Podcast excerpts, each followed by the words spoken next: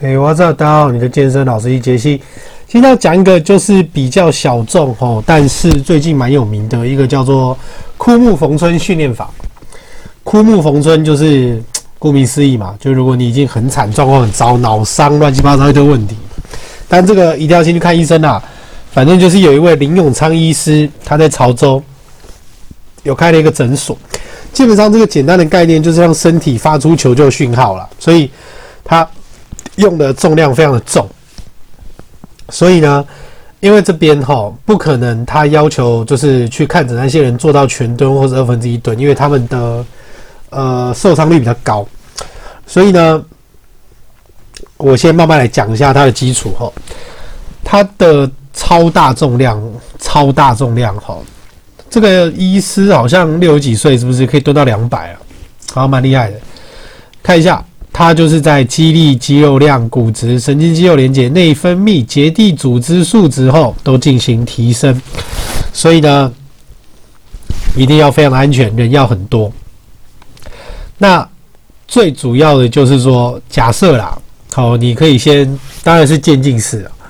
呃，我自己的话，我大概目前是先做到两百四，两百四十公斤的。就是起杠就好，你不用出杠，你只要起来就好了。所以你在做深蹲的动作，你只要两百四有把杠扛起来，然后反正就是核心绷紧，然后气息饱，然后就是这样子站着六秒。但是，一般健力选手的话，还是有在扛的那个六秒里面做呼吸啊，看你自己的状况怎么样。但是，请你的腰带跟护膝一定要绑好吼。那另外呢，如果说你是在做卧推的时候，卧推，它这样其实就是让你突破你的极限啦。就像护杠员，虽然说我上次用弹弓是推到一百五十五，只是我没有录下来，那一次正好没有录。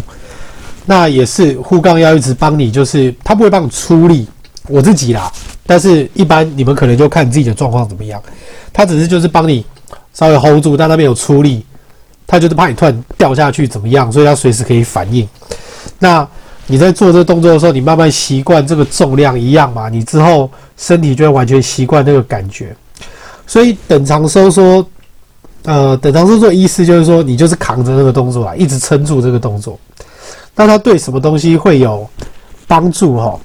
首先第一个就是僵直性脊椎炎，然后椎间盘突出、脑伤中风、板机指、足底筋膜炎。所以大概两到三个月，八到十二次的训练，大概就可以看得出来哈。然后驼背也会有帮助。那在林医师那边，他是说有不少的人原本是说要开刀啦，但是这样训练完以后，其实肌肉整个提升了，所以症状都有改善。但是最主要的是一定要够安全啦，所以请你一定要旁边有人的时候，好好的去练一下。那渐进式负重，对，的确是很重要。想当初我。才大概做一百六的粗杠，我都有点受不了。但是最主要还是说要让自己的那个恢复期啦。